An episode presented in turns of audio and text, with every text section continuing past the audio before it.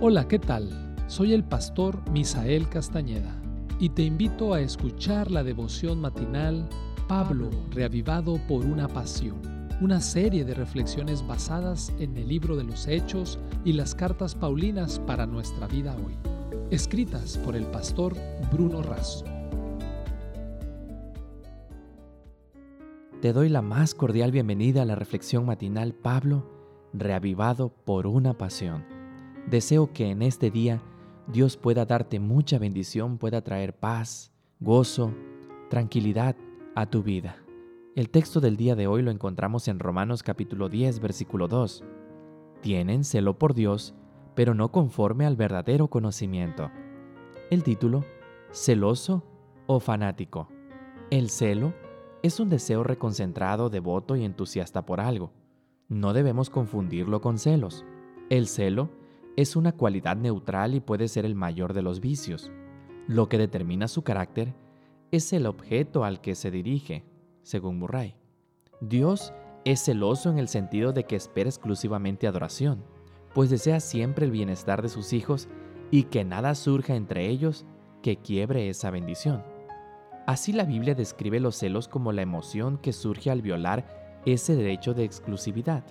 De la misma forma que un matrimonio espera de manera recíproca fidelidad de parte de su cónyuge.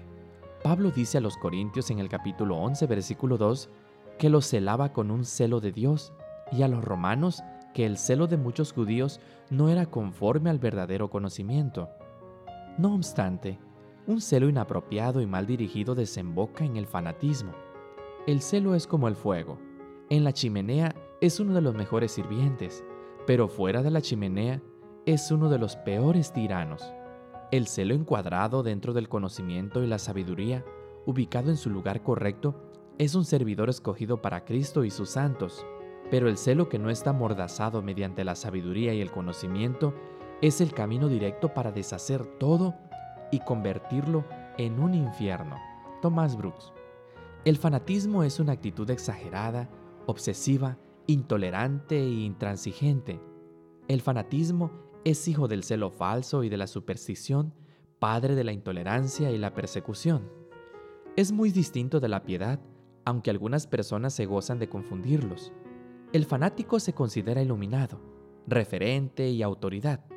Sus impresiones y sus opiniones son absolutas. Tiene todo para enseñar y nada para aprender. Siente que debe corregir a todos y no ser corregido por nadie. No necesitamos fanáticos. Lo que se necesita es ferviente celo cristiano, un celo que se manifieste en obras.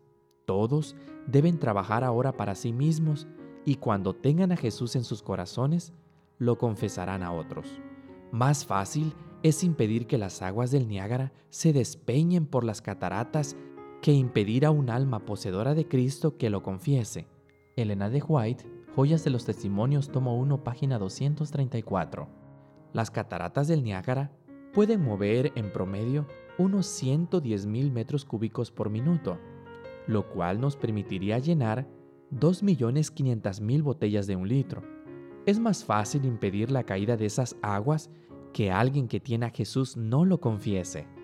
Mostremos a Jesús sin fanatismos, hablando y actuando humildemente conforme al verdadero conocimiento de la palabra sea nuestra oración. Señor, hazme tener celo por tu causa y límpianos de todo fanatismo. Esta fue la reflexión del día de hoy. Que Dios te bendiga.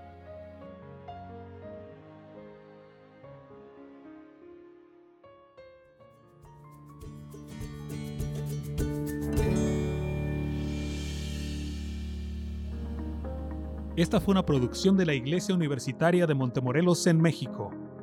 Te saluda el pastor Francisco Soto. Hasta la próxima.